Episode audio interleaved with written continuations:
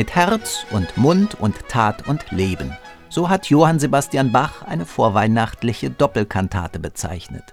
Mit diesem Titel sind jetzt die Erinnerungen von Jürgen Flimm betitelt.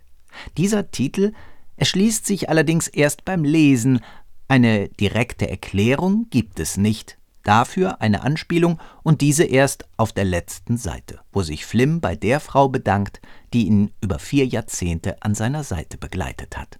Zuallererst muss ich mich bei meiner Susi bedanken, die mich in vielen trüben Stunden immer wieder aufrichtete und betreute, mit Herz und Mund und Tat und Liebe.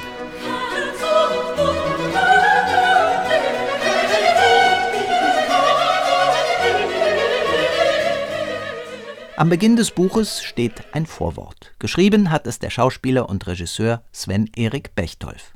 Es ist so persönlich gehalten, dass man gleich auf den ersten Seiten einen Eindruck davon bekommt, wie er war, dieser Jürgen Flimm, der impulsive Theaterdirektor, der Mensch, der leidenschaftliche Regisseur, der Vollblutkünstler. Du konntest zeichnen, schreiben, spielen, bezirzen, verkaufen, singen, denken, spinnen, organisieren, träumen, rechnen, lieben, dichten. Eine Wahnsinnsmischbegabung, wenn du mich fragst. Und wieder sind wir bei Bach, wenn Jürgen Flimm mit seinen Erinnerungen beginnt. Er führt uns in seine Kindheit nach Köln, wo er mit seiner Großmutter in den Audimax der neuen Universität fährt, dem Ausweichquartier des Gürzenich-Orchesters, wo Flimm erlebt, wie Günter Wandt die Matthäus-Passion dirigiert. Endlich, mit raschem Schritt, den Stab schon in der Hand, eilte der Dirigent, der Herr Wandt, mit gesenktem Kopf zu seinem Podest. Jetzt ging es los. Mein kleines Herz schlug bis zum Hals. Meine gute Großmutter drückte fest meine Hand.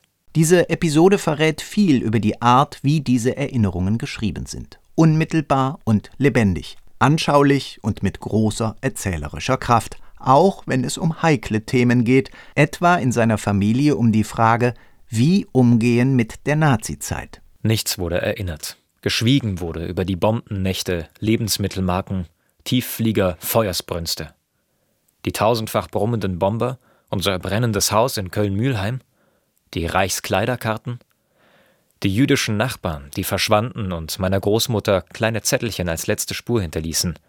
Gießen Sie bitte unsere Blumen, Frau Professor.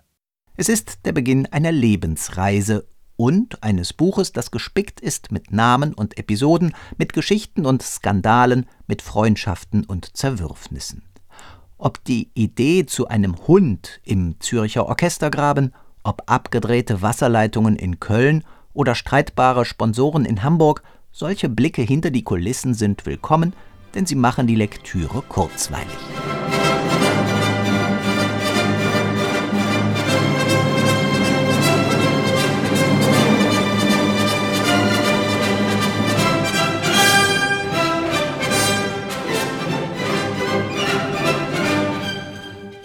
Über das Kölner Schauspiel und die 15-jährige Intendanz am Hamburger Thalia Theater, die ersten Operninszenierungen und die vielen Gastaufträge, vor allem in Zürich, bis zu den Chefämtern bei der Ruhrtriennale und den Salzburger Festspielen und zuletzt von 2010 bis 2018 an der Staatsoper Berlin.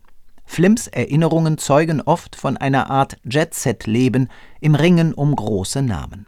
So soll beispielsweise Star-Architekt Norman Foster an einem Othello für die Salzburger Festspiele mitwirken. An der Seite von Daniel Barenboim beginnt eine kuriose Tour durch Europa. Termin im Büro in London hier, Ausflug zum Privatdomizil dort. Alles im Sinne der Kunst. So flogen wir, der Maestro und der Regisseur, zum feinen Schlösschen der Fosters bei Genf. Wir bewunderten seine exquisite Kunstsammlung. Er sei offen für Ideen. Ich solle doch nach London in sein Büro kommen, dann redeten wir. Noch einen Kaffee? Flimm erzählt nicht nur von sich, sondern auch, leider meist zu knapp, von den Werken, die er inszeniert und den Einsichten, die er in sie gewonnen hat. Davon jedoch hätte man sich weit mehr gewünscht und etwas weniger lange Aufzählungen von Begegnungen mit bekannten und weniger bekannten Menschen.